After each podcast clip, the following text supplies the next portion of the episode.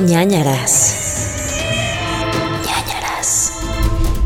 Hola amigos, bienvenidos a este podcast que se llama ñañaras, en donde hablamos cosas de terror, pero de un enfoque cómico, porque somos los únicos Creo que sí, creo que sí me he atrevido a decir estos los únicos que tenemos un podcast de terror, pero somos miedosos. Nos da miedo todo lo que hablamos y tal vez ustedes también. Entonces, ¿cómo lo combatimos con risas? Yo soy Gerudito y a mi lado, si están viendo en YouTube, no sé qué lado está, pero está Pau del Castillo. Guapísima, inteligente, geek Ay, extraordinaria. Gracias. Bienvenidos, amigos. Me encanta que ya nos adueñamos de esta narrativa de somos los más miedosos de los podcasts Y el del internet. El otro día alguien subió como que Spotify hizo de que, ¿qué escuchas en Spotify, no? Y alguien nos subió como, te encanta el terror porque escuchas Ujú. ñañaras. Y me quedé pensando, ¿realmente deberíamos de posicionarnos como un podcast de terror o somos un podcast de comedia? Porque terror no siento que demos. Hablamos de Pero de- bueno, los casos de los que hablamos sí dan terror. Sí, Sí dan ñañaras. sí da básicamente. ñañarita, eso ¿no? sí. O sea, no tan miedo, pero sí, sí te da. O sea, sobre todo creo que a la gente les da más miedo las, las, las ñañaritas, o sea, las historias que nos mandan, porque las sienten como más cercanas, reales, no sé. No sé si sigue siendo el caso, pero me acuerdo que antes sí decían como, me da más miedo el episodio de, bueno, en este caso ahora es el pandemonio, donde leemos sus historias. Así que aprovecho para decir que nos manden sus historias. Recuerden, las pueden mandar a nanaraspodcast.gmail.com y las leemos una vez al mes con un invitado. Así es, en el bonito pandemonio. Y además apóyenos en Patreon. No sean mala onda, no sean malos, no sean no cool. La gente cool apoya en Patreon. Es lo único que voy a decir.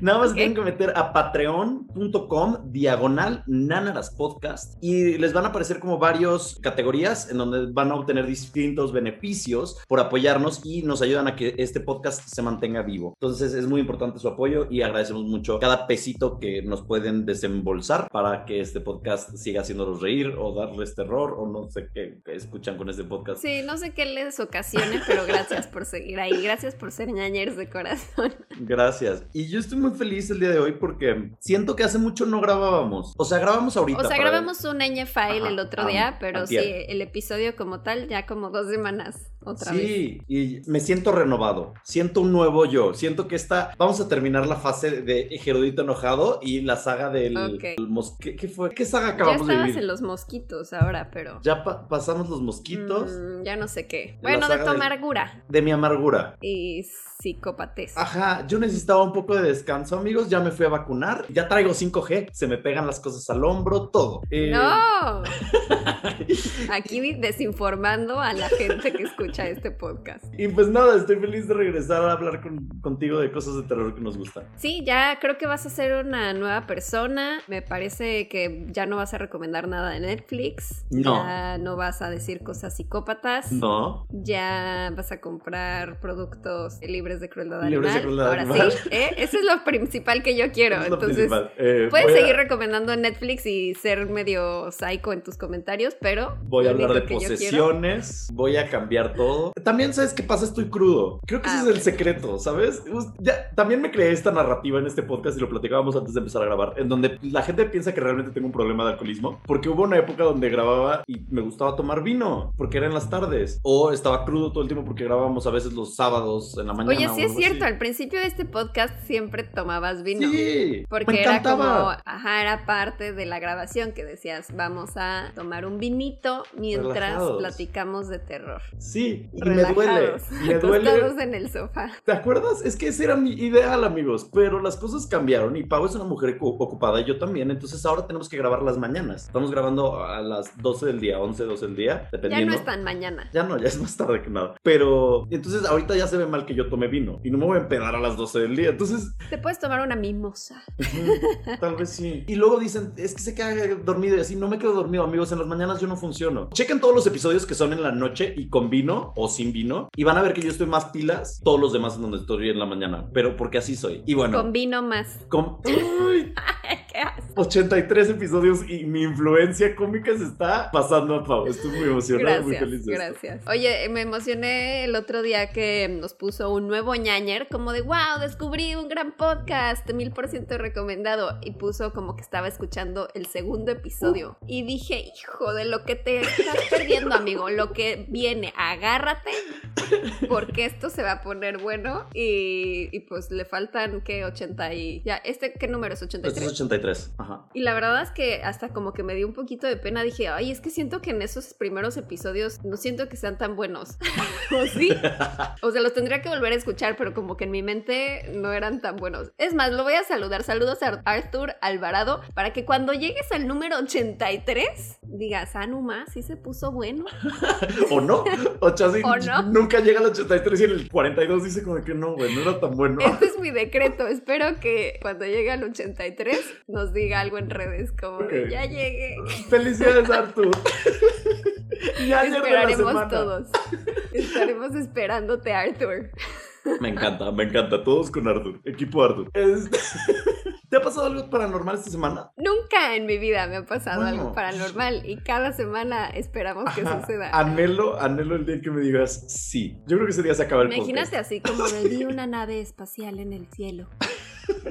Pero me dormí y en realidad tenía el muerto encima y vi a un hombre, una silueta en la entrada. Ay, no mames. También siento que tú eres muy casera. O sea, te gusta estar mucho en tu casa y no haces como muchas. No te expones a riesgos. Y yo sí. Yo soy muy También. alocado. Entonces, Bueno, o sea, es que también la pandemia me ha hecho un ermitaño. Mm. Entonces yo si no salgo, Yo ahorita con mi vacunación, yo estoy de que mundo agárrense. O sea, que no sé qué va a pasar con el mundo ahora. que- hello world. Yo en Hannah Montana, este, lo mejor de los dos mundos. ¿Esa era de Hannah Montana? No, Hello World, No. This Is Me. Sí, No, esa es, era como Natalie Imbruglia o Stacy Rico. ándale. Sí, ¿no? Hornito Rinco. Ajá. Ornitorrinco. Bueno, yo tengo muchas cosas que contarles el día de hoy, amigo. Muchas. Fuiste Excesos. a San Antonio, me Ajá. dejaste con el Jesús en la boca porque estabas en un tour de fantasmas. Cuéntalo todo Sí, ya. ok. De este tour de fantasmas, ay, güey, es que los gringos también se pasan. O sea, de que. Es que ya sabemos que San Antonio es la ciudad más Más. embrujada de, De, ¿de? Texas De y del mundo.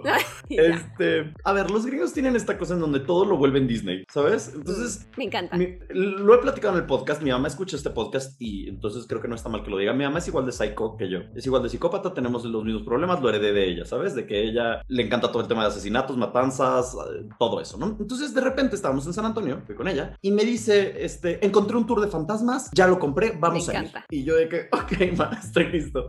Quisiera ya. ir con tu mamá de viaje. Es Porque yo cada vez que voy de viaje y propongo eso a mis amistades, Ajá. todo el mundo me ve como, "Ugh, Mm. qué rara eres. ¿Por qué no, No. vamos al museo?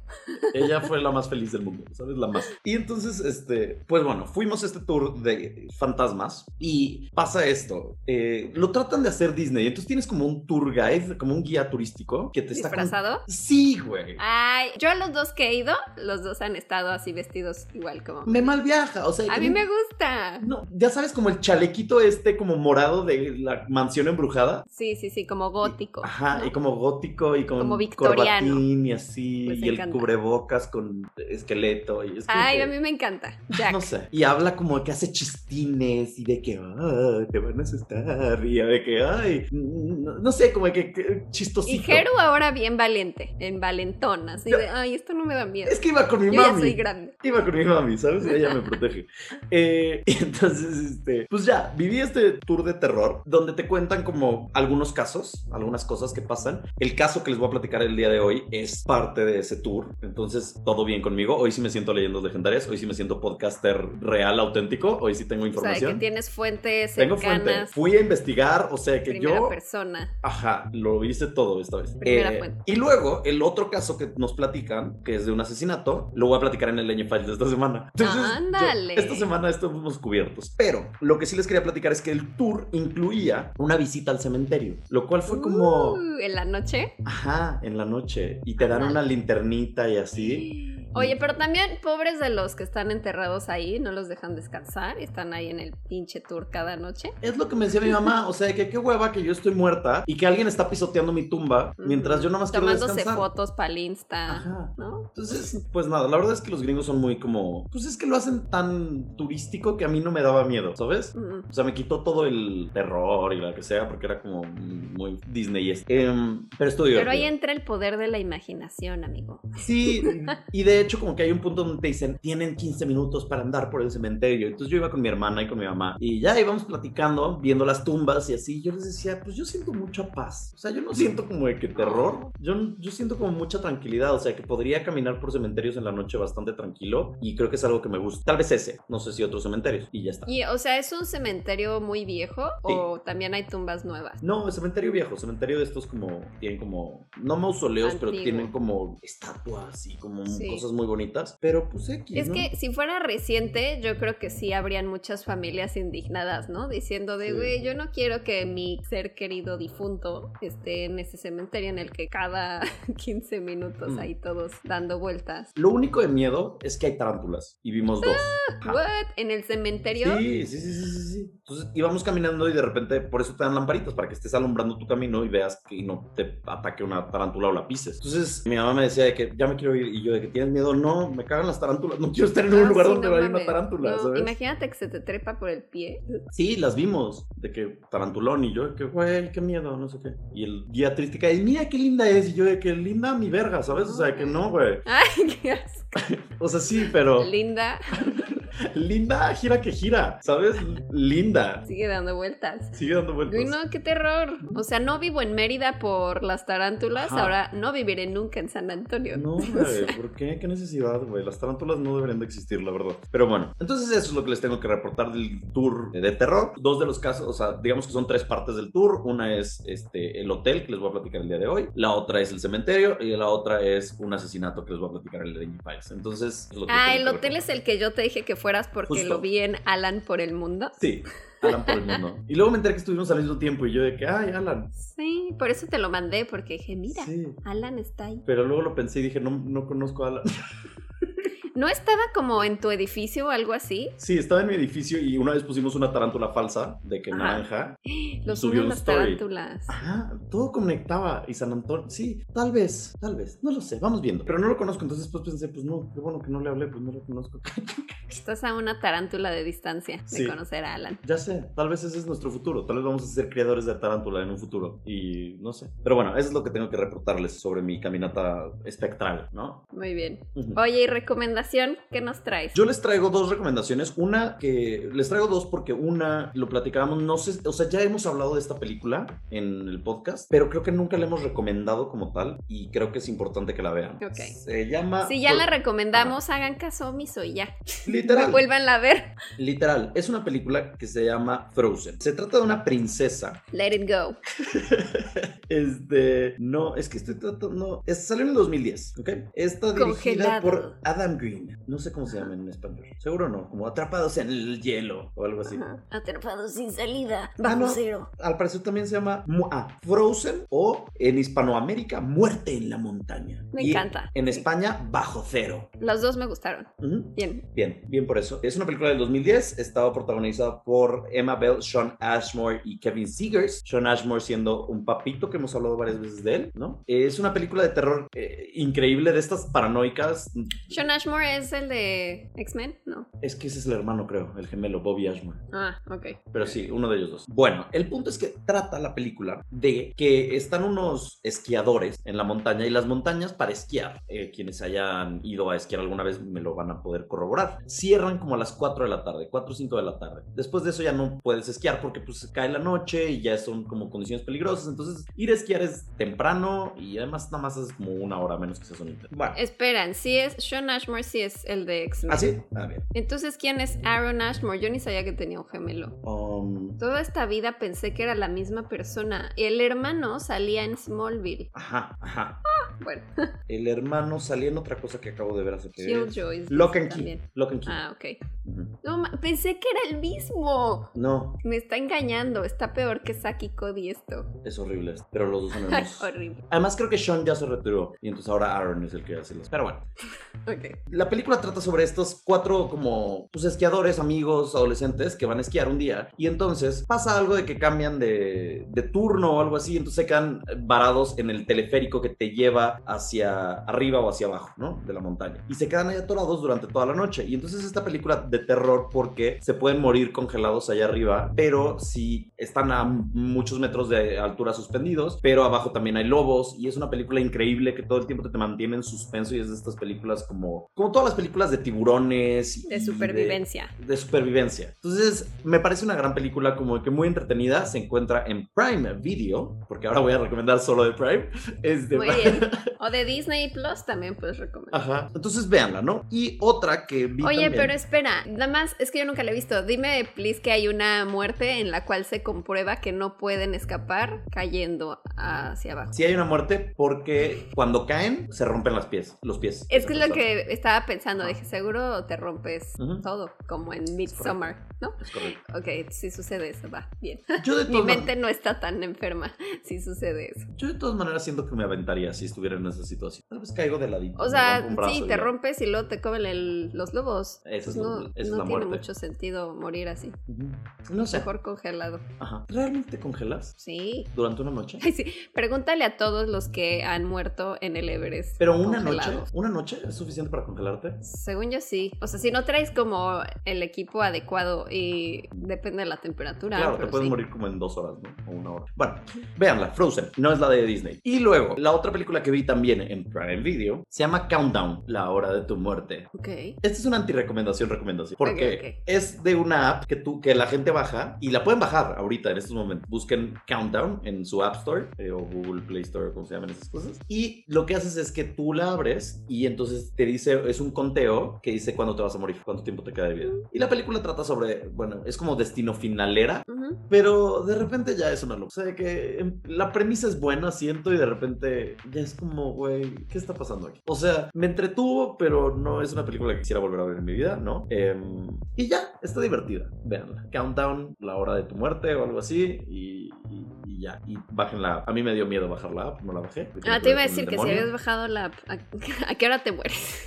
No, pero lo chequé con, o sea, estaba viendo la película con otra persona y la otra persona dijo, ah, lo voy a bajar y yo de que, güey, tu pedo, tu muerte. O sea, de que, güey, a mí no me metas en tu pedo, si tú te quieres morir adelante. Eh, es el demonio. Y ya, la bajó y le faltaban como 30 años y fue como que, güey, qué hueva, no voy a tener una app 30 años. Vamos viendo, Bueno, pues vemos. vemos. Mi recomendación no es tal cual una anti-recomendación, pero a mí no me gustó, pero se tiene que hablar de esta película en este podcast, El Conjuro 3. El diablo me obligó a hacerlo. Ya habíamos contado este caso en el episodio, ay, no sé, era el de los 43 demonios y Lady Taken. Ajá. Ya les conté de- que era este chavo de 19 años que mató a su casero y si se acuerdan en ese caso, les dije que como que luego hubo pruebas de que fue un fraude todo y que como que sí fue más un tema de, eh, o sea, no sé realmente si sí el niño chiquito David Glatzel estuvo poseído y ya luego inventaron todo el desmadre de no y también se le pasó el demonio a este otro güey y por eso lo mató y así, pero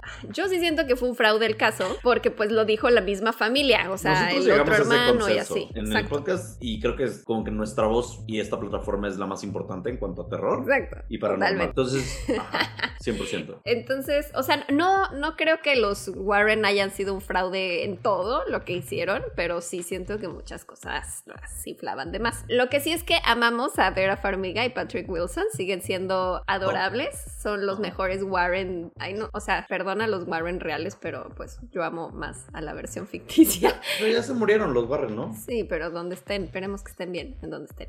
Muy Bueno. chingoncitos los Warrens, ¿no? Que eran unos fra- fraudulentos o algo así. ¿Qué? O sea, para que no se murieran, ¿o qué? No, porque estaba pensando, si son tan chingoncitos y de que, ay, sí, nosotros vemos fantasmas. A ver, regresen. A ver, ustedes ya ¿Por qué saben no cómo. contactó Ed ¿Por qué a no Lorraine? Bueno, no sé, la neta, a lo mejor sí la contactó, no sé.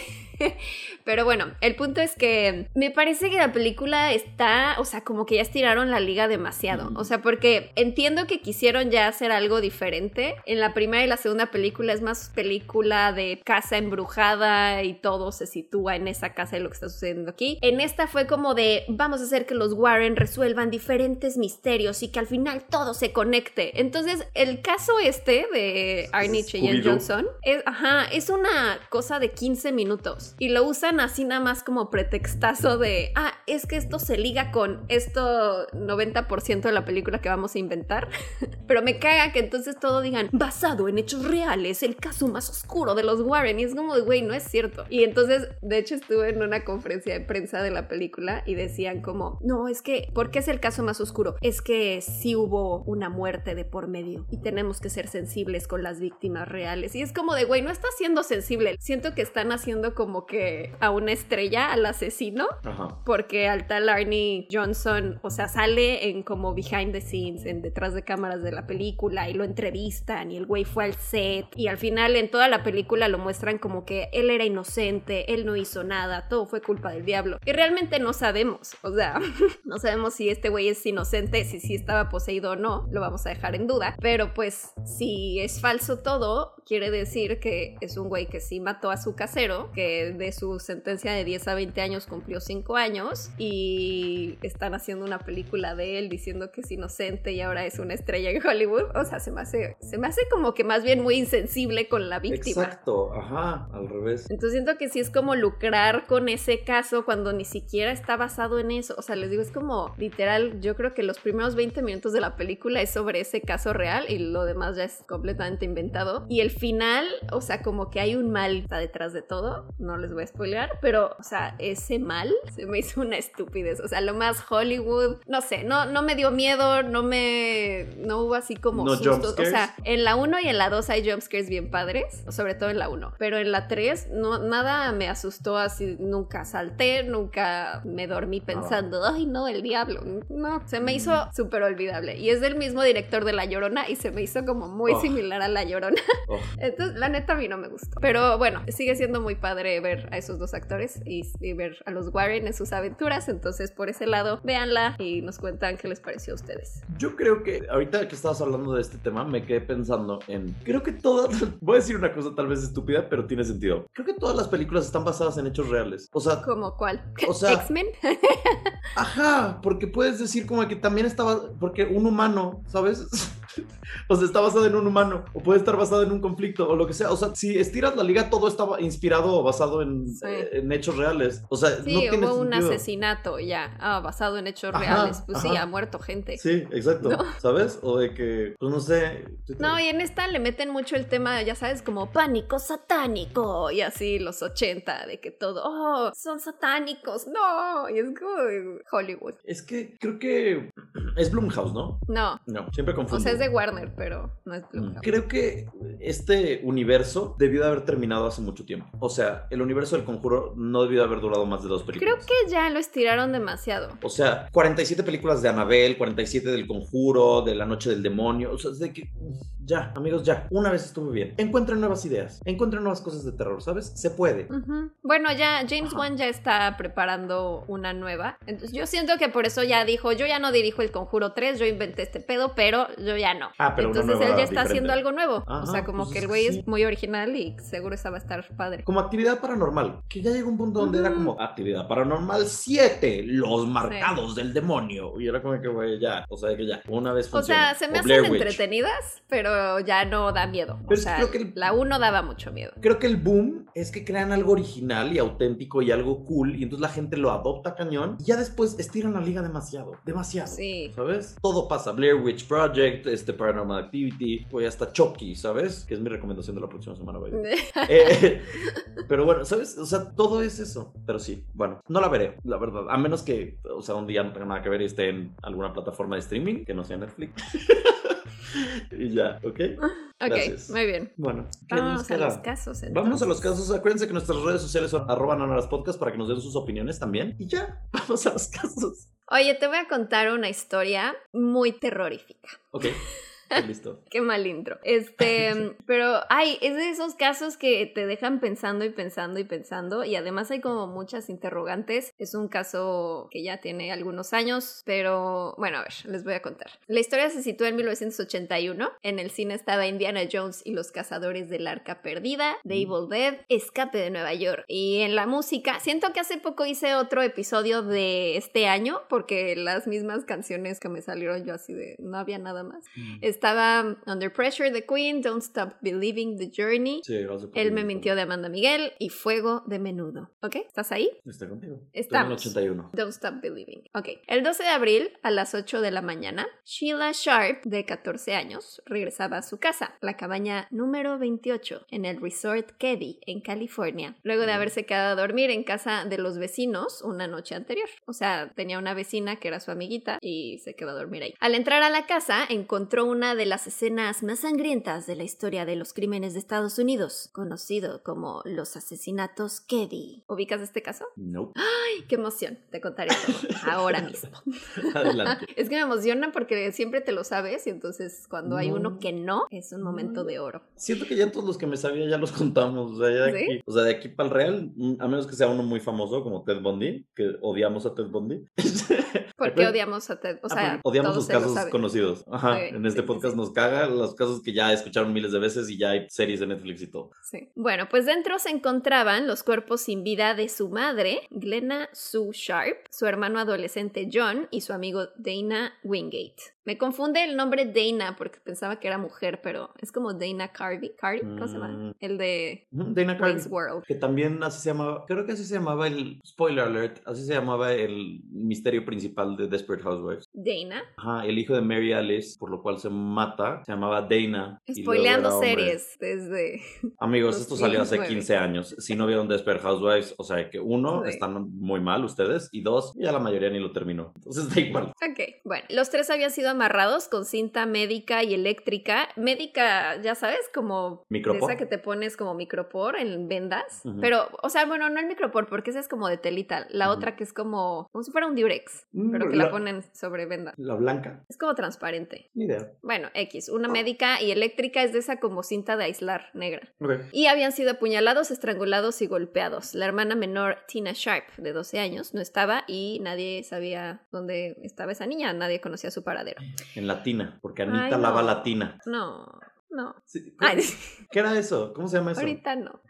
¿Qué? Anita lava latina. Que lo No puedes sé. leer al derecho y al revés. Digo, al revés. Al revés. Al Derbez. Está tan metido Eugenio Derbez en tu Eh, mente Muy que... permeado. Eh, Anita lava latina. ¿Cómo se llaman? Las frases que puedes leer. Ah, como Ah. la de tres... tre- Ah, no, no, eso es... No. Eso es no. una es es para un- trabalenguas. Trabalenguas, no sé cómo se dice eso. Ah, whatever. Como ajá. Tom Morbolo Ajá. Riddle. No, no, porque eso es desacomodar las letras. Anita lava Ah, latina, la cierto. puedes leer así, pero si lo lees de atrás para adelante, también dice lo mismo. Anita lava latina. Se mamó J.K. Rowling con Morbolo. Marbolo, nada más ¿no? para que diga... Palíndromo. Palíndromo. Palíndromo, eso. Ajá. Nada más para que diga soy Lord Voldemort. Sí se mamó. Morbolo. Sí se mamó. Uh, Bueno, lo curioso es que en el cuarto, o sea, estaban estos tres cadáveres y lo curioso es que en el cuarto de al lado estaban en la habitación los hermanos más pequeños, Ricky y Greg, quienes estaban ahí con su amigo y vecino Justin Smart. Bueno, Justin Easton Smart, de 12 años. Los tres estaban dormidos plácidamente, así que al parecer durmieron y no se enteraron de que a unos metros estaban masacrando a tres personas en la sala. A ver, Ok, eh. La niña Ajá. entra, ve que hay muertos y sale corriendo y se regresa a casa de los vecinos para avisar como que alguien mató a su familia. Pero bueno, antes de adelantarme a Ah, lo que pasó después, les voy a contar un poco de la familia Sharp. Fueron los Eh, niños malditos. ¿Cómo no escuchas una masacre? Ellos son los malditos. Malditos. Bueno, la familia Sharp se había mudado a la cabaña 28 un año antes. Sue se acababa de divorciar de su esposo, quien la violentaba, y se llevó a sus hijos de Connecticut a Keddy, California, que está en el norte, y eran ella y cinco niños. Sue, la mamá, tenía 36 años, John tenía 15, Sheila 14, Tina 12, Rick tenía 10 y Greg 5 años. ¿Cuatro son? Em, ¿Cómo? ¿Cuántos niños son? ¿Cuatro o cinco? 5 Cinco. y ella, son seis. El contexto, pues ella obviamente como era madre soltera, el padre la violentaba, entonces realmente no es como que le estaba ayudando. Amo que dijiste, obviamente. ¿Qué? Obviamente, como era madre soltera, el padre la violentaba. Ay, no, normal. lo dije mal, perdón. Por eso me dio risa. No, me refería que obviamente como el güey la violentaba, no es como que le interesaba mucho su familia, entonces él ya no se responsabilizó, perdón, lo dije mal.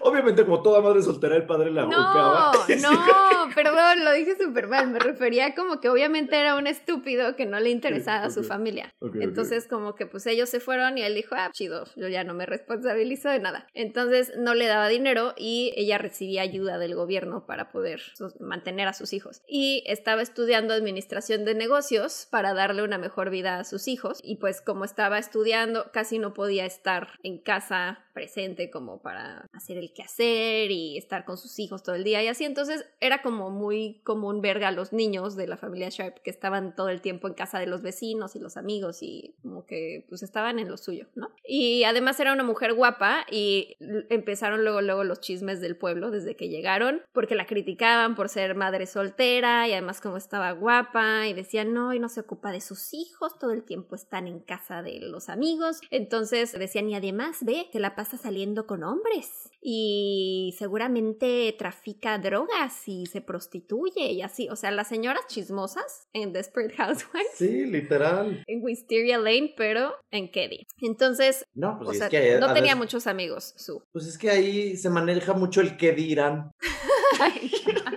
Perdón. Exactamente. ¿En qué dirán?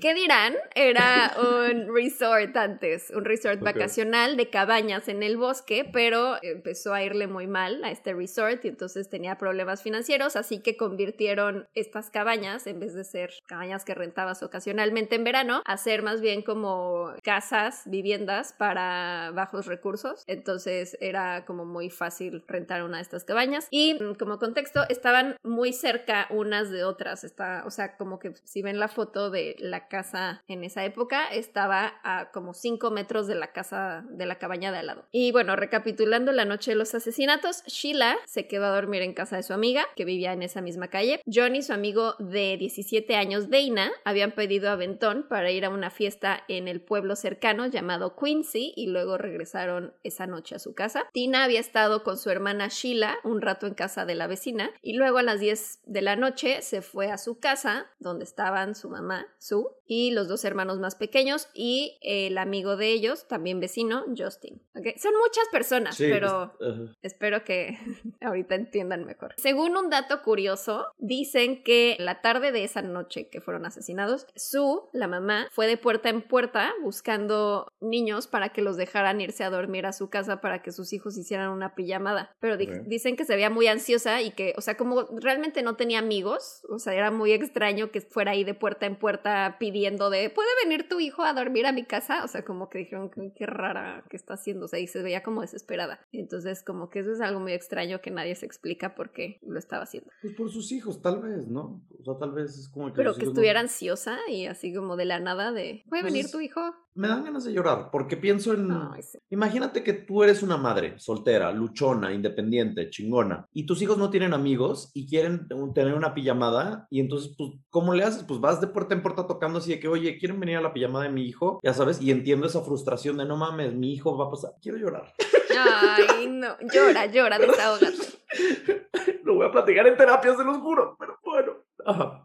Continuamos. Sí, es muy triste. Bueno, cuando Sheila, la niña que descubrió esto, entra a la casa y ve los cuerpos, les decía, sale corriendo, regresa a casa de los vecinos y entonces el papá de su amiga regresa a la cabaña 28 y, o sea, abre la puerta, ve ahí el desmadre y entonces se asoma por las otras ventanas a ver si, si están los otros niños, porque, o sea, vieron ahí tres cuerpos, pero dijo, no mames, y los otros. Pero entonces se asoma por las ventanas y ve que en el cuarto de los niños, pues están ahí los tres dormidos. Entonces les toca por la ventana y ya los niños abren la ventana y les dice, ven, sálganse por la ventana. Y los saca por la ventana para que no pasen por la sala, Ah, claro, no claro, vean sí, ahí el cadáver de la mamá y los hermanos. Qué inteligente. Ay, sí, no, pobre. Bueno, en lo que hacen todo este desmadre de sacar a los niños y no sé qué, pasa como una hora en lo que hablan a la policía. Yo siento que se tardaron un chingo, la neta, pero bueno, no juzgaré porque pues no sé, supongo que estás en shock, no sabes qué está pasando y así, pero bueno. Cadáver y sangre tú has de ver, a la policía debes llamar. Exacto. O sea, en ese momento, en instante.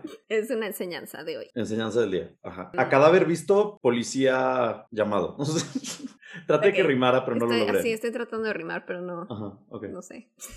Entonces, pues ya le hablan a la policía. El oficial Hank Clement es el primero en llegar a la escena del crimen y lo primero que nota es que los asesinatos habían sido considerablemente violentos. Había sangre por todas partes, en las paredes, en las suelas de los zapatos de las víctimas, en los pies descalzos de Sue, en las sábanas del cuarto de Tina, en los muebles, en el techo, en las puertas y en las escaleras de la puerta trasera. Como había sangre por todas partes, los investigadores llegan a la conclusión de que las víctimas fueron movidas y colocadas donde fueron encontradas. O sea, porque estaba muy raro que hubiera sangre en las suelas de los zapatos, por ejemplo. La manera en la que fueron encontrados era John, el hijo de 15 años, estaba cerca de la puerta principal, boca arriba, con manos, sus manos estaban llenas de sangre y amarradas con cinta eléctrica y le habían cortado la garganta.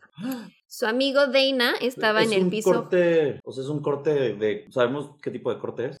¿Cómo que qué tipo? O sea, lo, lo degollaron. Le, le hicieron un corte en el cuello, pues. Ajá, ¿Cómo que sea- qué corte? Como si fuera un corte de carne. Es picaña, es filete, arrachera. Es un tipo de corte de corte de pedo. ¿Cómo No, que qué corte? En mi mente estaba pensando como que fue un corte limpio de que cuchillazo o fue corte cerrado de, de sierra, no de que cerrado. Ah, no, creo que fue como un cuchillazo. Ok, ok.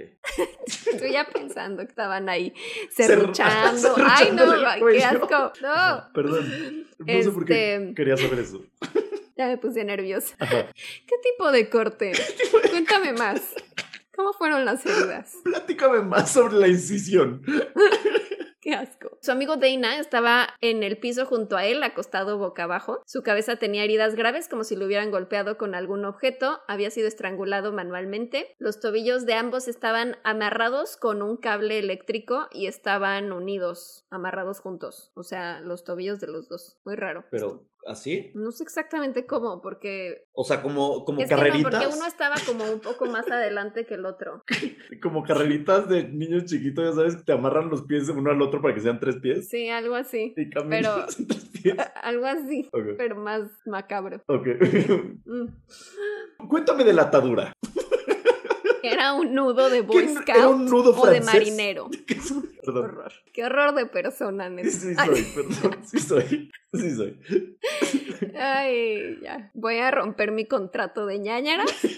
Yo ya no quiero hacer un podcast con esta persona. Es curiosidad pura, amigos. Es curiosidad nada más. Yo soy una persona Además, muy. si habrá alguien que piensa que tenemos contrato de ñaña, Además, lo firmamos con vela. lo único que tenemos es derecho de propiedad del nombre y el logo, amigos. Para que nadie se nos robe nuestro nombre. Los demandamos. Listo. Es lo único que tenemos, amigos.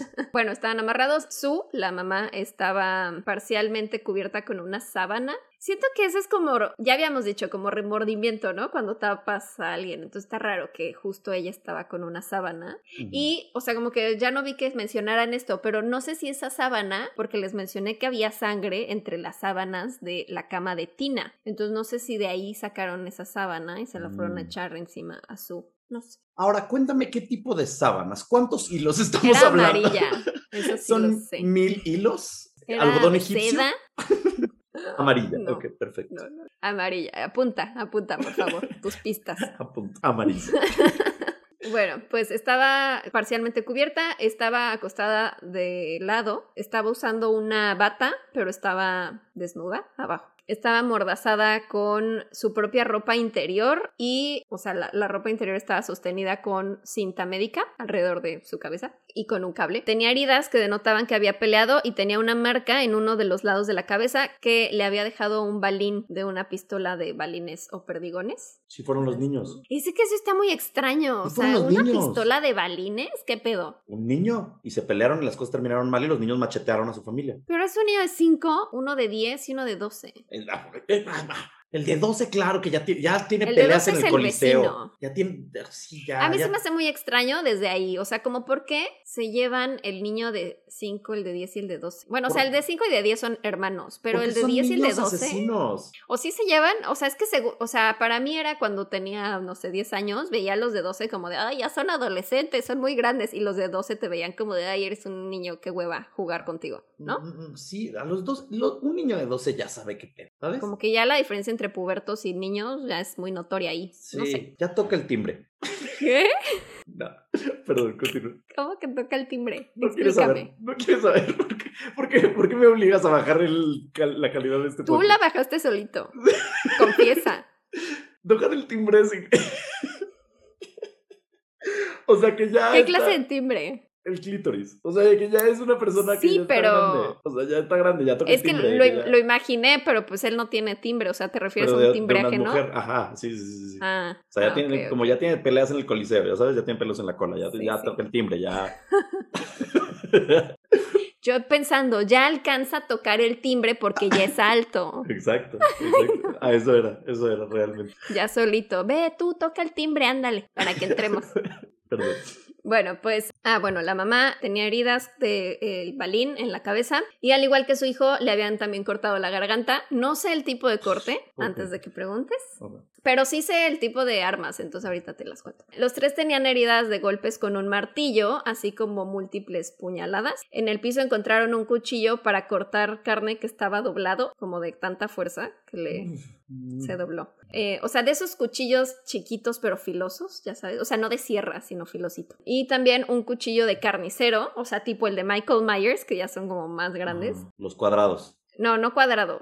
O sea, un cuchillo normal, pero filoso. Ok, ok, ok. De Michael Myers. De Halloween. Bueno, y este cuchillo y el martillo estaban ensangrentados y estaban sobre una pequeña mesa de madera en la entrada de la cocina. O sea, dejaron ahí las armas además. Y ya. No, espérame, espérame. Ya. Como llevaban horas y nadie había visto a Tina, o sea, seguían buscando a Tina y no estaba por ninguna parte, el FBI llegó a la investigación. Los investigadores locales, el sheriff Doug Thomas y el oficial Don Stoy, no encontraban ninguna posible explicación o motivo de los asesinatos y más adelante descubrieron que no había indicios de que alguien hubiera forzado las puertas o ventanas para entrar y descubrieron una huella no identificada en el barandal de las escaleras traseras. Dime cuántos años tenía. 12. Está muy chavita. Sí, está chavito. Como para que tenga un novio asesino, ¿sabes? Como un. Tal vez era Justin, el, el vecino. Estaba ahí dormido. También tenía 12. Mm, puede ser. Bueno. Podría ser. Además encontraron mucha evidencia potencial, pero como esto fue muchos, mucho tiempo antes de que se estuviera usando ADN en las investigaciones forenses, no se hizo realmente nada con lo que encontraban de sangre y cosas así. Habían descolgado el teléfono de la casa y todas las luces fueron apagadas y las cortinas estaban cerradas. Y lo más preocupante, pues era el hecho de que estaban estos tres niños ahí todo el tiempo y que pues según esto no escucharon nada ni saben qué pasó. Y esto era más extraño porque una mujer y su novio que estaban en la cabaña de al lado dicen que alrededor de la 1.30 am despertaron porque escucharon lo que parecían ser gritos ahogados. Como de... Ajá. Y no lograron identificar de dónde provenían, así que se volvieron a dormir. También se mamaron. O sea, güey, lo mismo, ¿escuchas algo? Habla a la policía y ya, vendrá la policía y si no es nada, pues ni modo, pero si no, estás ayudando a alguien. Inicialmente los tres niños decían que no habían visto ni escuchado nada, pero más tarde el amigo vecino, que estuvo ahí toda la noche, Justin, dijo que soñó que había escuchado ruidos y que había ido a ver a la sala. Y luego dijo, no, no lo soñé, sí lo vi. este niño sabe algo. Ese niño lo mató. Es que. Niños dice, no, asesinos, sí. por Dios. Es muy sencilla la explicación aquí. Dijo, no, sí vi, sí vi algo. Vi que Sue estaba con dos hombres en la casa esa noche y uno tenía bigote y pelo corto y el otro estaba rasurado y tenía pelo largo y ambos usaban lentes de sol con un armazón dorado. Siento como de Elvis, ¿ya Ujú. sabes? Y dijo que uno de esos hombres tenía un martillo. Y Justin dijo que también entraron luego a la casa John y Dana, o sea, el hijo de 15 y su amigo, y discutieron con estos hombres y que acabó en una pelea violenta. Y luego Tina fue sacada de la casa por uno de estos hombres que se la llevó por la puerta trasera. O sea, dijo eso, como, ay, como que lo soñé. Ah, no, creo que sí lo vi. Como que, mm, no sé, o sea, también no sabemos si era como el trauma de que lo bloqueó y entonces era como, ah, no estoy entendiendo qué estoy viendo. O estaba dormido, qué pedo, no sé. O es cómplice. Yo quiero que sea un- uno de los niños asesinos. O sea, me Bueno. urge. Ajá. Luego, en el funeral, Greg, el de 5 años, le dijo a la policía que esa noche lo despertaron los ruidos. O sea, primero decía, no, no, yo no vi nada, yo estaba dormido, no sé. Y luego dijo, no, o sea, como que sí escuché ruidos. Y sí fui a ver a la sala con Justin y los dos vimos que habían tres hombres, estaban atacando a John, a Dana y a Sue. O sea, mi mamá, mi hermano y el amigo. Se hicieron unos sketches dibujados sobre los posibles sospechosos que describió Justin, pero el güey que lo hizo, este dibujo, no tenía habilidades artísticas, ni tenía entrenamiento en sketches forenses. Eh, Kevin, si te puedes lanzar y haz, haz un, haz un retrato, a ver cómo te sale. O sea, o sea, tiene que ser una persona especializada en esto. Ajá, no, no, que no. tiene un entrenamiento forense para poder Ajá. hacer un sketch como fidedigno a la descripción, pero pues no, no tenía entrenamiento de nada y no se sabe realmente por qué no le pidieron a alguien que sí se dedicaba a ello, porque sí tenían fácilmente contacto con alguien que lo podía hacer y dijeron, no, que lo haga este güey, ah, ya, y entonces si buscan el dibujo de los sospechosos, o sea, es espantoso, no tiene como ni sentido, o sea, como que no se parece a nadie, es como muy genérico. Es como un tipo con pelo largo y uno con bigotito y los dos con lentes. El sheriff local llamó al Departamento de Justicia de Sacramento y enviaron a dos agentes especiales de su unidad de crímenes, pero no enviaron a nadie de homicidios, lo cual fue extraño. ¿Ya hiciste tu sketch? Exacto, así se Hice parece, de hecho. Se sketch, parece. Estoy, estoy Lo audicionando. hiciste bien, ¿Sí? Lo hiciste bien, sí. Perfecto. Ya le hubieran dicho al niño que lo dibujara él mejor, ¿no? O Sí, sea, pues si él lo vio. pues Órale, niño, dibújanos. Ay, no. Ok. Bueno, escuchaste ese dato, es importante. Sí, perdón, estaba, Eh. estaba siendo artístico. Estaba muy empeñado en mi retrato. Que cuando hablaron al Departamento de Justicia de Sacramento, enviaron a dos agentes especiales para investigar el caso, pero eran de la unidad de crimen organizado, no de homicidios, y nadie sabe por qué. Mm. Mira como, güey, Y decían o que la mamá vendía drogas, entonces sí tiene ajá, sentido. Entonces, a lo mejor, no sé si fue por chismes, pero dijeron, ah, envíen a alguien de crimen, no de homicidios. Y es como, ay, güey, hay tres muertos y una niña desaparecida y mandas a alguien de crimen. Pero bueno, los principales sospechosos que tenían en ese momento eran el padre de Justin, el niño de 12 años, llamado Martin Smart. Bueno, no era su padre, era su padrastro. Por eso les decía que es Justin Easton Smart, porque él es Smart es el Ok. padrastro. Quienes eran vecinos de la familia Sharp y en ese momento en casa de este señor, Martin Smart, se estaba quedando una visita en su casa, que era un ex convicto llamado John Bow Bowdeb, Ok. quien era conocido por tener conexiones con el crimen organizado de la zona. ¿Tenía el pelo largo? Hmm, No, no tenía el pelo largo, lo tenía corto. El otro sí tenía el pelo más larguito. Ok. No tan largo, pero más. Y además a este señor lo había conocido solo hace unos meses, Martin, en un hospital para veteranos en donde estaba teniendo como terapia por síndrome postraumático por haber estado en Vietnam. Ya son Entonces ellos. ya como que Son todo ellos. apunta a que no mames, o sea, son ellos. Algunos testigos dijeron que vieron esa noche, o sea, lo que dicen es que esa noche Martin y su amigo John. ¿cómo le digo más fácil? Es que hay dos John en esta historia. Bo, le voy a decir Bo. Los John compadres. es el niño que se los mu- el compadres. hijo que se murió. Los Ajá, compadres. estaban los compadres estaban en su casa Y estaba su esposa de Martin, llamada. Marilyn, Marilyn Smart. Y entonces estaban los tres y se iban a ir al bar local, este que estaba cerca ahí de las cabañas, y entonces fueron, dicen que le tocaron en la noche, bueno, como a las 8, no sé, a las 9 de la noche a Sue y la invitaron de, oye, ¿quieres venir al bar? Y ella dijo, no, no, no, me, me- estoy aquí con los niños, me voy a quedar aquí. Ah, ok. Y se fueron ellos tres al bar y luego a las 11 regresaron a la cabaña, dejaron a Marilyn y Mm, a sospechoso. las... Y se, se regresaron ellos dos solos al bar, los compadres. Ay, huevos. Y luego regresaron como a medianoche. Ensangrentados. Ensangrentado. No. Algunos testigos dicen que vieron a Martin Smart y a Bow vestidos de traje y corbata en el bar esa noche y que estaban comportándose de manera extraña. Posteriormente, Martin Smart le dijo a la policía que era propietario de un martillo como el que fue encontrado en la escena del crimen y casualmente su martillo desapareció antes de los asesinatos. Mm, Hmm, Qué mala suerte, Martín. qué extraño. Más tarde ese año fue encontrado un cuchillo en un basurero afuera de la tienda General funeral de Keddy. La policía cree que ese cuchillo estaba ligado al caso, además de los dos que habían encontrado en la escena del crimen. ¿Qué tipo de cuchillo era? Creo que este sí era de sierra. Ok, ok, ok. No sé. Tres años después de los asesinatos, en 1984, encontraron a Tina. Un hombre encontró un cráneo humano a 48 kilómetros de Keddy en Plumas County. Cerca del cráneo, la policía encontró una cobija infantil, una chamarra azul de nylon, unos jeans que les faltaba el bolsillo trasero y un dispensador de cinta médica vacío. Pero cuando Mm. encontraron esto, pues no sabían de quién era. O sea, como que, ay, pues encontramos un cráneo de una niña, pero ¿Cuánto tiempo Años. después lo encontraron? tres años después. Pero, o sea, a lo que voy es como el cuerpo ya llevaba tres años ahí o eh, estaba reciente. O sea, que Tina sobrevivió. No, pues tuvo que ser esa noche, ¿verdad? Sí. Sí, porque ya era Por- cráneo, o sea, no tenía Sí, como sí, sí, carne y así. no, y el dispensador médico y así. Sí. De cinta. El departamento de policía no tenía idea de la identidad de los restos encontrados hasta que un día alguien hizo una llamada anónima y dijo, me pregunto si el asesinato de Keddy en Plumas County tiene que ver con la niña de 12 años que nunca fue encontrada. Y ya, y como que hicieron pruebas y dijeron, ah, sí, es de, es de esta Sí. niña. Y ya, pero como que no rastrearon más esa llamada, o sea, como que fue de, ah, alguien habló, anónimo, ah, bueno, y ya, o sea, como que todo muy shady, Muy mal sospechoso. investigado. Sí.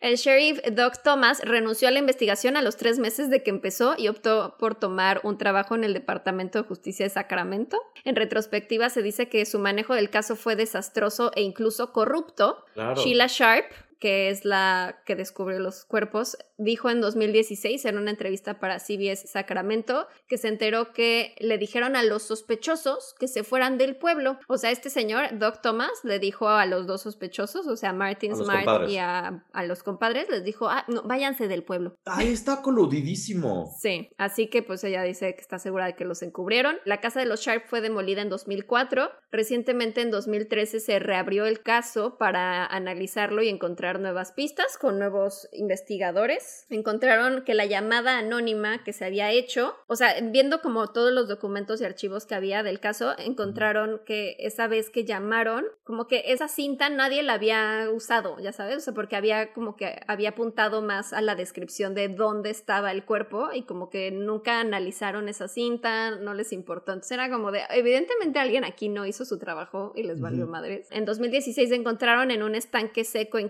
Un martillo que se cree que es una de las armas que usaron esa noche, o sea, otro martillo, además del que estaba antes. Se cree que la madre de Justin, Marilyn Smart, había dejado a su esposo el día en que se descubrieron los asesinatos. Más tarde ella le entregó a la policía una nota escrita a mano y firmada por su esposo que hasta el final decía, he pagado el precio por tu amor y ahora que lo he comprado con la vida de cuatro personas, me dices que todo acabó. Grandioso, ¿qué más quieres? ¡Es él! O sea, eso es- es él. O sea, super se está, o sea, está confesando. Sí, lo confesó prácticamente y la policía sabía esto y fue como, no, no, no. O sea, obviamente el sheriff ese ya luego como que se descubrió que sí era amigo de Martin. Entonces, Claro. obviamente lo estaba encubriendo. Y al niño. Y al niño, que no sabemos qué papel jugó aquí. Pudo haber sido plantado como de, te vas a ir a dormir a casa de los Sharp y me vas a abrir la puerta. O sea, porque la puerta no estaba Claro. forzada. Entonces puede ser que le dijo, a tal hora te va a tocar en la ventana y me abres la puerta. Y obviamente su papá no va a decir mi papá mató a gente. No, y pues seguramente se traumó de ver lo que estaba pasando y ya lo bloqueó y fue como de, no, yo no, yo no ayudé. Ya sabes, o sea, como que, pues, ¿qué dices? Yo no quiero decir que el niño tuvo algo que ver, pero quiero decir que no sabemos que el niño no tuvo algo que ver. Exactamente.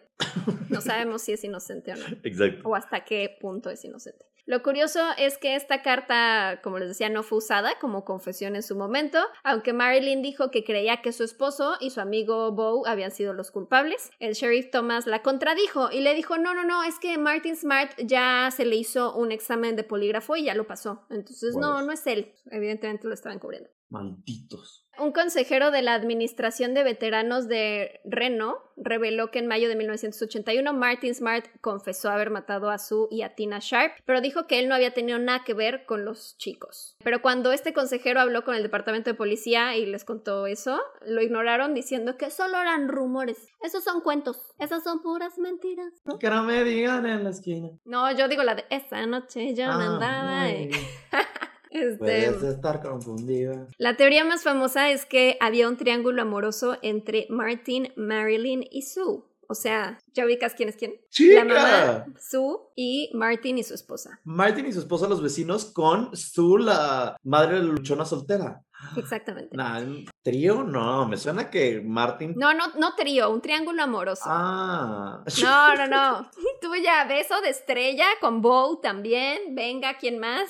Bueno, ese es un beso cuadrado. Perdón por ser esta más. persona. Perdónenme. Se cree que estaban teniendo un amorío Sue y Martin y que, bueno, o sea, esta es una teoría. Dicen que, ay, es que tenía un amorío Sue y Martin y que Marilyn le contaba a Sue y le decía, no, es que mi esposo me golpea, me violenta, no sé qué. Y entonces que Sue le dijo, no, es que deberías de dejarlo, no sé qué. Y entonces que cuando Martin se enteró de que Sue le estaba diciendo eso a su esposa, le dijo a su amigo Bo que tenía un pasado mafioso, que se deshicieran de Sue. También otras teorías dicen como de no, realmente como que Marilyn era celosa y Sue ya no quería nada, pero, o sea, ella no tenía nada que ver con Martin, pero la esposa era muy celosa y tal. No sé, todo está muy extraño, pero pues algo- piensan que algo hubo ahí entre ellos tres. Se cree que por esto Marilyn dejó a su esposo el día en que fueron descubiertos los cuerpos y por eso le dejó esa nota de, ay, después de todo esto me dejas, no sé qué. También por eso tendría sentido el por qué no mataron a los niños que estaban dormidos, porque pues si es el padrastro, pues no mataría al Claro. niño este, a Justin, y pues estaba junto a los otros dos. Y tiene sentido, pues por la nota que mostró Marilyn a la policía, pero algunos investigadores tienen otra teoría.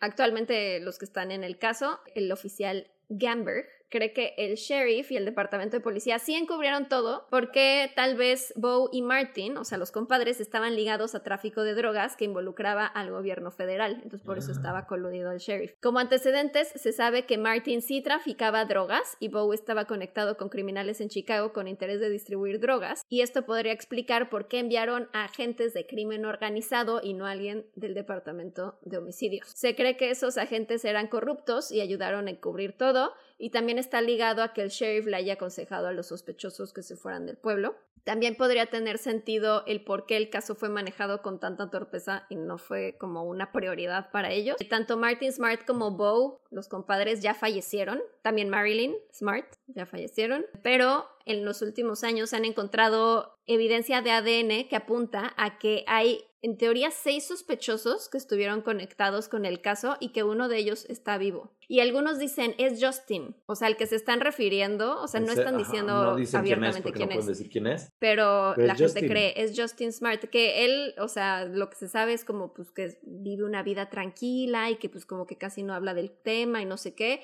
y que hasta hace poco él decía que iba a escribir un libro como contando todo y luego se arrepintió y dijo, no, no, no, ya mejor no va a contar nada. O sea, ¿me estás diciendo que el niño sí fue cómplice y tuve razón desde el inicio? Pues es que es lo que es, eh, es una teoría. Estoy muy emocionado. O sea, a lo mejor no él asesinó, pero él sí sabía y a, a lo mejor hizo eso, que pues le dijo el padrastro, te vas a quedar a dormir ahí y abres la puerta. Y a lo mejor por eso, a lo mejor y Su ya se la solía y entonces de que se quedó a dormir el niño fue como de, "Ah, mejor voy a invitar a más niños, que vengan más niños a dormir porque Claro. este niño me da miedo, ¿no? O sea, como What? que, no sé. no sé qué 100%. pasó ahí. Sí pasó eso. Y a lo mejor No como tengo que pruebas, pero Justin no tengo estaba dudas. ahí Ajá. ¿Eh? No tengo pruebas, pero no tengo dudas. No, Eso y a lo mejor, no sé, el otro niño chiquito de 10, pues a lo mejor sí alcanzó a ver algo, pero Justin, que era dos años más grande, le dijo, Le- no, no, no, ya vete a dormir, son cosas de grandes, nos van a regañar, nos van a regañar. Tú dices algo y te pasa lo mismo, Y niño. el chiquitito, pues estaba muy chiquito, Sí. no se acuerda, o sea, cinco años, no entendía ni qué estaba pasando. Entonces, puede ser que Justin sí tuvo algo que ver, o sea, y no que sea culpable, o sea, era un niño manipulado por el padrastro, pero, Claro. y a lo mejor él nada más su instrucción era, me vas a abrir la puerta. Y ya, abrió la puerta y ya lo que vino después fue trauma total, güey, de, Oh, no. güey, yo iba a abrir la puerta, pensé que iba a haber una fiesta, No fue una un... sorpresa. O sea, tal vez No, fue como de que me vas a abrir la puerta. Chance nada más llegaron, le tocaron en la ventana y le dijeron ábrenos. Y ya. Y Sí. Justin abrió. Ábrenos, traemos un pastel para sorprender a su o algo así, güey.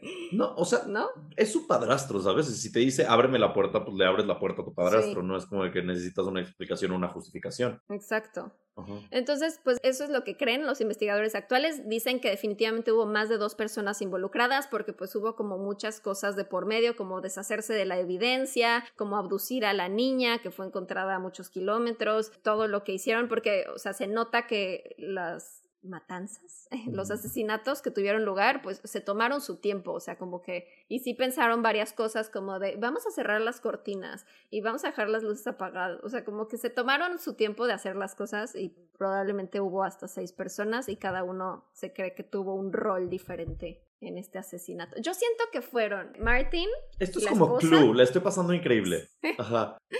Martin y la esposa. Y ¿no? Bo, Y Bo. Los compa- los compadres. Ese güey, sí. los Ese compadres. es más Justin. que nada. Justin, que pues El es el hijo Y los otros dos, puede ser un amigo de del Bo, bar. Del Pudo bar. haber sido alguien del Ajá. bar, así de que se fueron al bar nada más a reclutar a alguien de, ven, te vamos a pagar, ¿no? O algo así. O el mismo alcalde, Martin. ¿cómo El sheriff ese. No, el sheriff. Ajá. Chance Sí, porque además, o sea, tres meses después renuncia al caso y, ay, no. Pero Chance y- váyanse, váyanse del pueblo. Chance Sí, o sea, él- o sea, esa es la sexta persona involucrada. Tal vez él sí, no a hizo lo nada mejor, más. sí, él no estuvo presente, Ajá. pero él y el otro que también le ayudaba, que era el deputy, pues a lo mejor ellos lo sabían y entonces ayudaron también ahí en el tema. Eh, ¿Dónde podemos mandar un mail con que resolvimos el caso?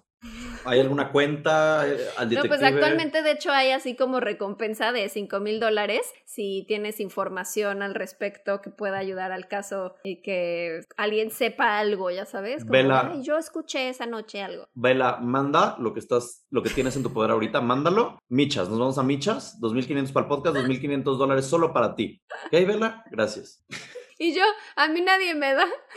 O sea, dije 2.500 para el podcast, o sea, para ti, para mí, para que mejoremos el Ah, podcast. ok, ok, ok. ¿Sabes? Y yo así ah, nada más verla y él se lleva la recompensa. No, dije el podcast, yo no, ni, Ah, ni yo me voy a llevar. Nada más Vela se lleva por- porque va a hacer Sí. el trabajo de mandarlo. Él lo va a mandar. Ajá. Y ya, y ya no nos vuelves a cobrar, Vela, ya. O sea que ya. Sí. Son 50 mil pesotes, oye. ¿Cuántos, Ay, ¿Cuánta es- leche no compro? Son varios supers.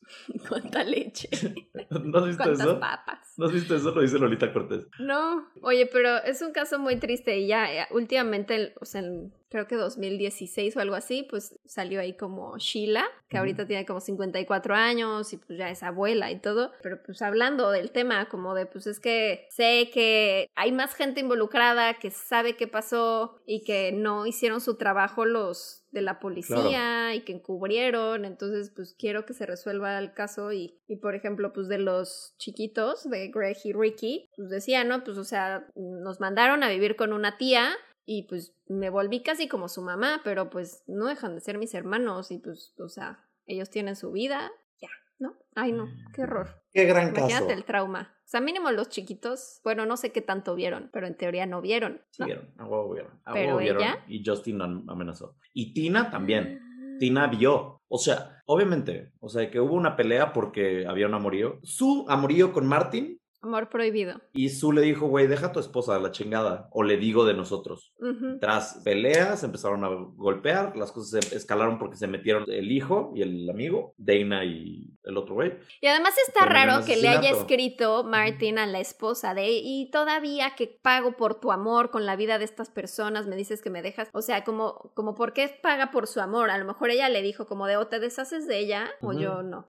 Y, o sea, no se refería a eso. Y literal las ma- lo mató. Bueno, mató Sí. a ella y al hijo y así. Y ya fue como de, güey, no me refería a eso, te dejo. Y así, güey, pero pensé que sí. ¿no? Y Tina vio todo, entonces dijeron, vamos a llevarnos a esta vieja. Y luego la mataron, la dejaron en otro lado. Ay, no, qué, qué horror. Bueno. Me estresa este caso, quiero que se resuelva. Lo bueno es que como están investigando actualmente, seguramente sí van a... En los próximos años sabremos algo al respecto. Esperemos, mantenernos informados del caso. Los mantendré de informados. Que hay una película que vi que está súper mal calificada, entonces no la veré, pero se llama literal Cabin 28 y también pues siempre la ponen como de esas inspiraciones para la de The Strangers, Mm, Los extraños. sí, sí, sí. Live time. Pero, o sea, no está basada tal cual, pero pues como inspiración. Muy bien. Pues bueno, gracias por esa mansión, porque casón, casononón.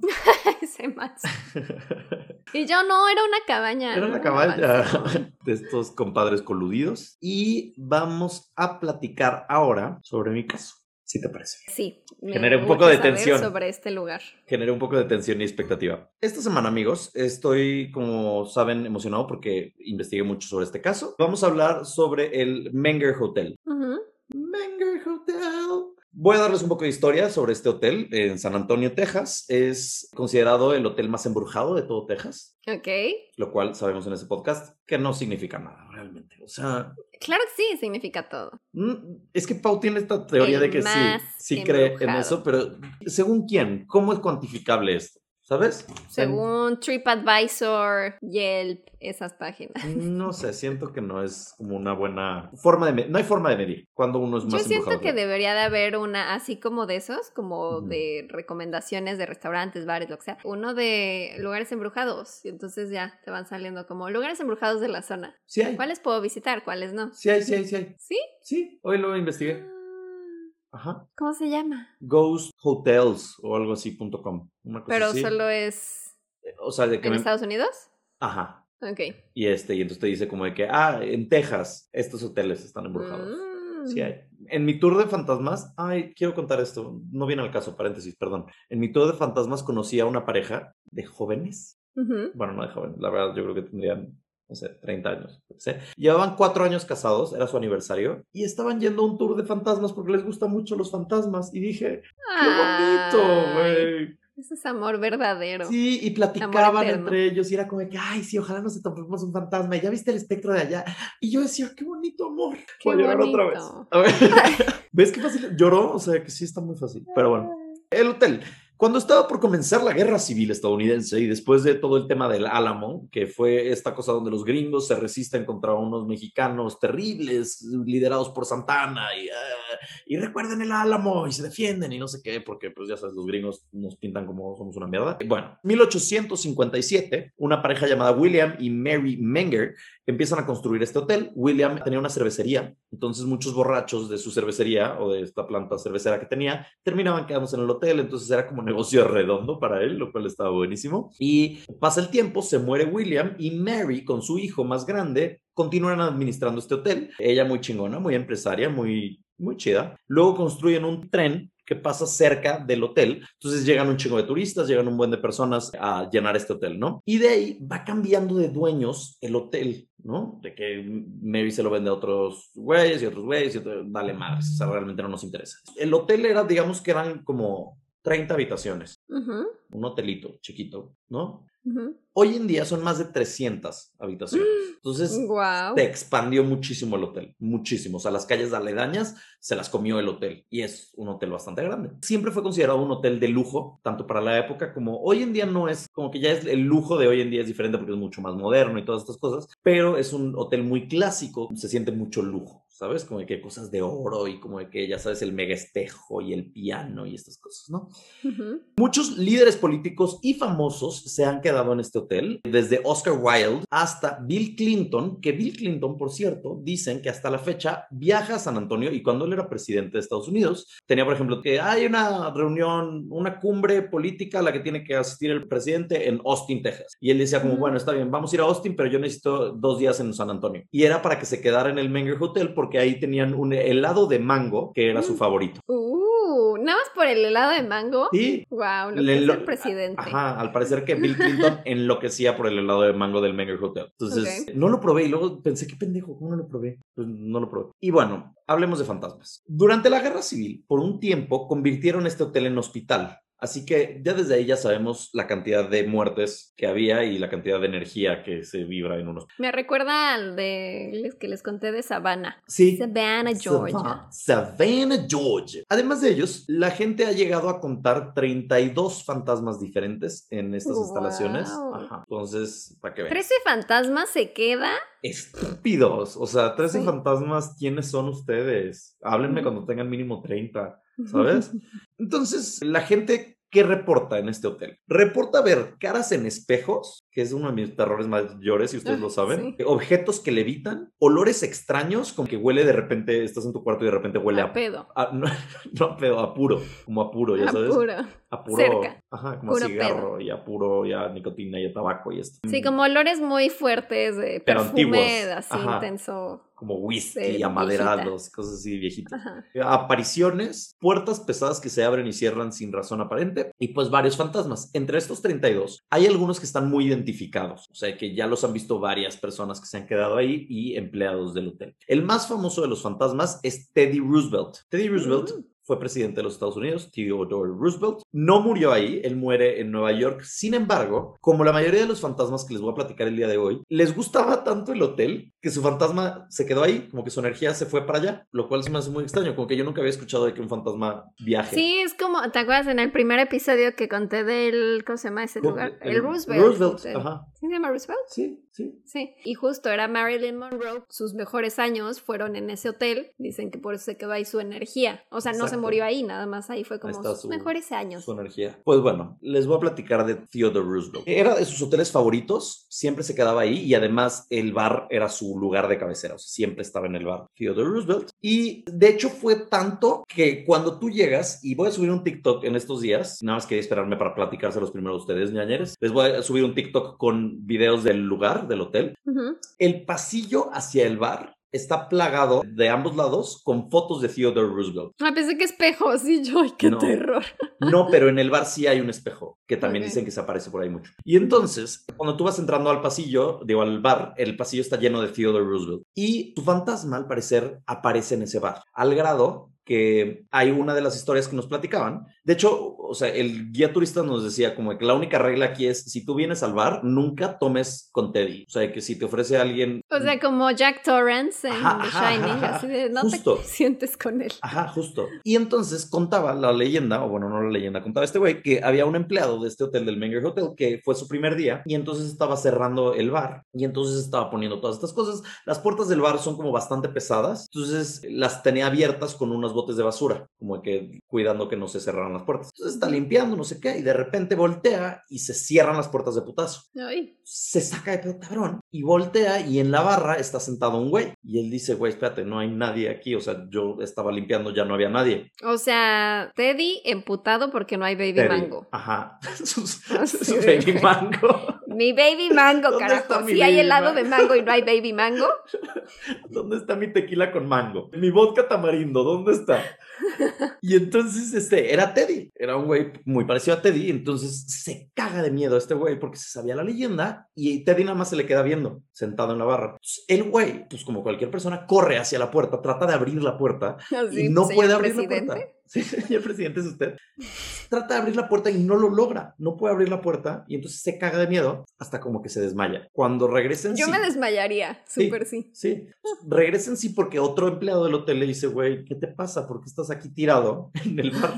O sea, ¿qué, güey, ¿qué onda? Y entonces le dice, güey, es que pasó esto, no sé qué, no sé cuánto. Y el güey voltea y las puertas estaban perfectamente abiertas y el bote de basura estaba como de que a dos kilómetros. No estaba ni cerca del bar. Mm. Entonces fue como que el primer y último día que trabajó ese güey ahí. Esto Ay, pasó hace no. como 15 años, una cosa así. Entonces, pues bueno, Theodore Roosevelt se les aparece en el bar y le encanta estar ahí. La siguiente es Sally White. Sally era una mucama del hotel hace mucho tiempo, era una gran trabajadora. Estamos hablando de la época donde los Menger todavía eran administradores del hotel. Su gran defecto era que tenía un hombre, tenía un esposo celoso, horrible, que siempre la iba a ver al trabajo y la acosaba y, o sea, digo, era su esposo, pero la trataba muy mal. ¿Sabes? Y como que se peleaba mucho con ella. Un día empiezan a pelear, él la amenaza de te voy a matar. Entonces ella, aterrada y apanicada, se va a la comisaría, llega con los policías y les dice, oigan, mi esposo me quiere matar, ayúdenme. Los policías le dicen, ok, mira, quédate esta noche aquí en la comisaría, duerme aquí y el día de mañana vamos a ver qué pedo. Día siguiente investigan al marido y le dicen a Sally, güey, no podemos hacer nada. O sea, que él no tiene armas en su casa que hayamos visto. No, no podemos arrestarlo por nada, ¿no? Porque una amenaza de muerte vale madres y menos en esa época y menos si eres mujer, ¿no?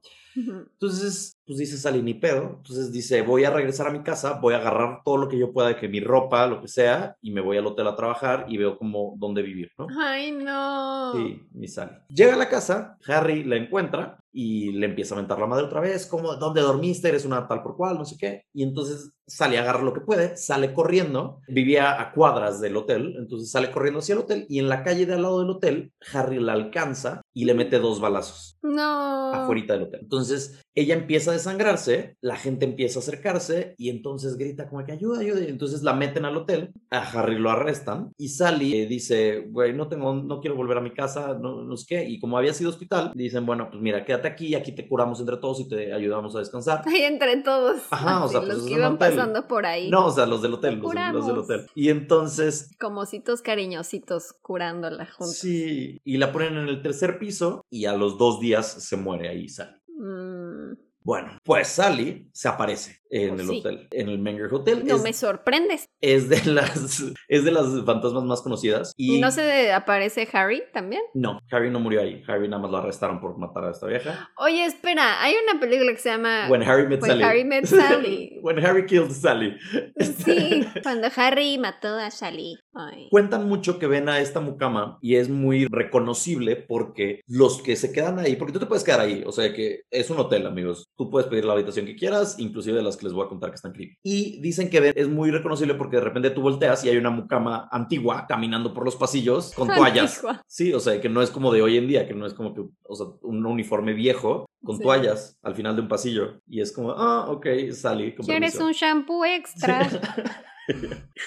Y la última historia, hace un par de años, llegaron unas personas a quedarse en el hotel y llegaron al hotel, al lobby, a las 3 de la mañana y dijeron, güey, ¿qué pedo? O sea, estamos hartos de que salimos al pasillo y está la mucama como que ha- haciendo como cosas y es como, güey, ¿puede por favor no hacer tanto ruido la mucama a las 3 de la mañana? No mamen. Y los de la recepción le dijeron como que en ningún hotel las mucamas trabajan a las 3 de la mañana. No existen mucamas que trabajan a las 3 de la mañana. Entonces fue como, oh, ok, salí, ¿no? Fantasma. Fantasma, mucama. Siguiente fantasma. Captain Richard King nace de la pobreza, se vuelve uno de los empresarios más ricos de, Estados Unidos, abre un rancho en San Antonio de 4.000 kilómetros cuadrados de, de terrenos a 40.000 hectáreas, algo así, leí. Era fan del Menger, tanto que cuando se enteró que tenía cáncer en el estómago, dijo, pues voy a pasar mis últimos días en el Menger. Y entonces eh, tiene una suite privada. No, señor, no se venga a morir aquí.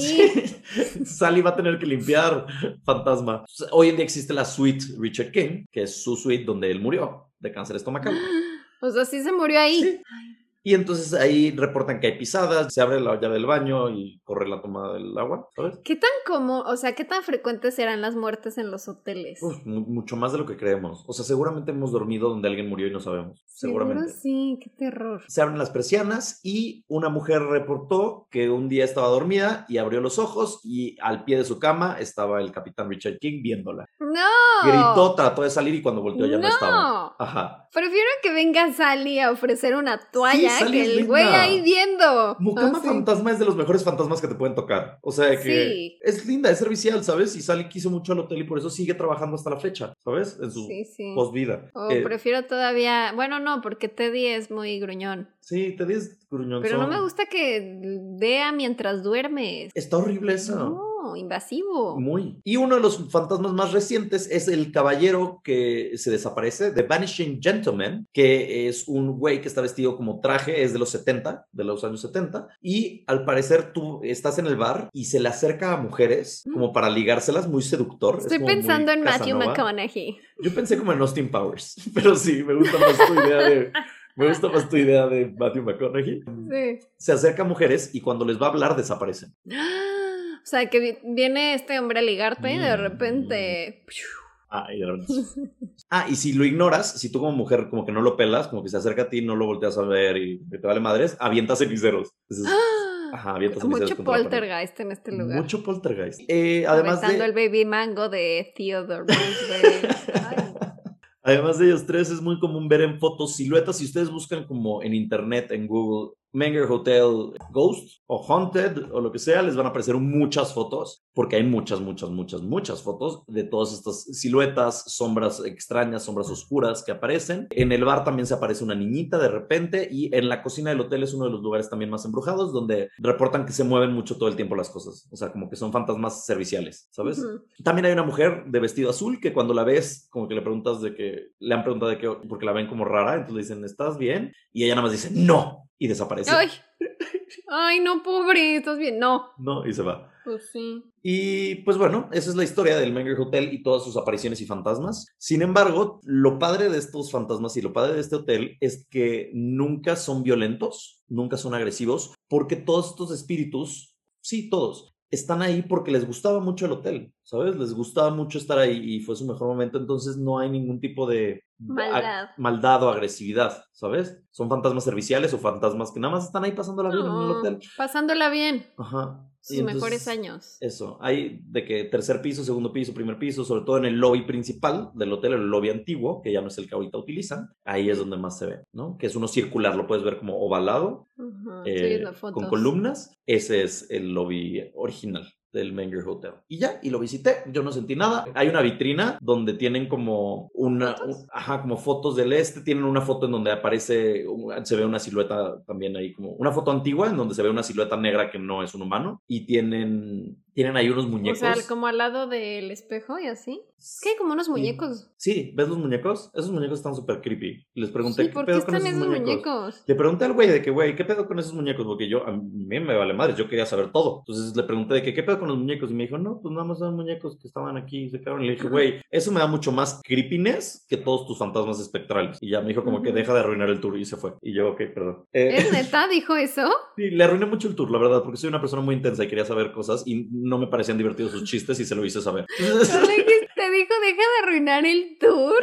No, me dijo como, como que, no se deja de preguntar y se volteó y se fue. Y yo dije, güey, grosero. Ay, qué amargado. Sí, no fui su persona favorita, pero está bien, no le di propina, entonces estamos a mano. Pero es que estoy viendo esa foto, está rarísima porque sí hay como una muñeca ahí de rojo y Sí. luego hay como una silueta. No, esa es una niña, esa es una niña y la silueta de atrás. Ya sé qué foto estás diciendo. Si ustedes buscan en Google Menger Hotel Ghost, eh, Ghost Es que no se va a ver, pero bueno. ajá, van a aparecer, va- aparece una niña y atrás es una silueta de una, como, otra niña fantasma. Pero si es una niña, la de rojo. La de rojo sí es una un- niña. El muñeco. No, sí es una niña caminando. Y eso, ese es el Hotel Menger, amigos, que pude visitar gracias a que Pau. Ay, lo- no, está, esa silueta sí está muy creepy, pero me da más, o sea, siento que la de rojo también es una niña fantasma porque como que no tiene dimensiones. Como que está caminando. 2D. Es que como que está caminando, entonces este, sale borroso. Es de 2013 la foto. Ay. Esa es la historia Sí, yo lo vi porque decía Alan por el mundo que estaba ahí. Y pues él es muy escéptico, entonces decía como, no vi nada, no creo en estas cosas. Y ya, y, y vi que tomó una foto como en un pasillo muy padre, porque pues el pasillo está creepy, pero pues como que con una sábana saltando. Pues parece un, Mm. un fantasmita. Pues eso. En el Ñ File de esta semana les voy a platicar sobre el asesinato más sangriento de todo San Antonio, que también visité. Bueno, no el asesinato, sino el lugar donde pasó. Y ya. Muy bien, ya quiero escuchar ese. Muy bien. Esperamos que les haya gustado este episodio. A mí me gustó. Creo que lo hicimos bien. Estrellita para nosotros. Palomita para el Sí. 83, amigos. Todo bien, todo en Nos pongo 10. 10 de 10. Siempre. Pues los amamos. Gracias por seguirnos en nuestras redes, gracias por comentar, eh, estar en el grupo de ñañers y de ñañers VIP para los patroñers. Y pues nos estamos viendo, ¿no? O sea, aquí Sí, andamos. Acá andamos, ¿no? Ah, Qué chistosito, ¿eh? te dije que el otro día tenía una obsesión por hablar como Luis Miguel. O sea, primero Calamardo y luego Luis Miguel. Ah, también.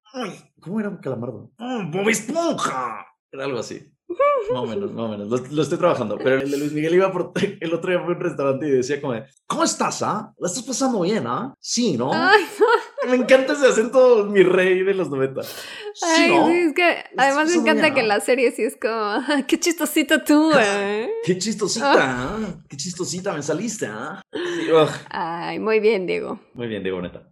¿Listo? ¿Tu frase de despedida? Mi frase es, chale, Chale. hablé. Del club de los compadres. Sí, pero es que estoy pensando en alguna cosa que hayamos dicho de mi caso. Ah, ya sé. ñañaras. ¿Qué tipo de corte es? Y yo diré ñañaras. No sé. No sé qué decirles de este hotel. No molestar. ¿Lo entendieron por la mucama? ¿Lo entendieron todos? Ok, perfecto. Gracias. Shot de baby mango. Shot de baby mango. Los amamos.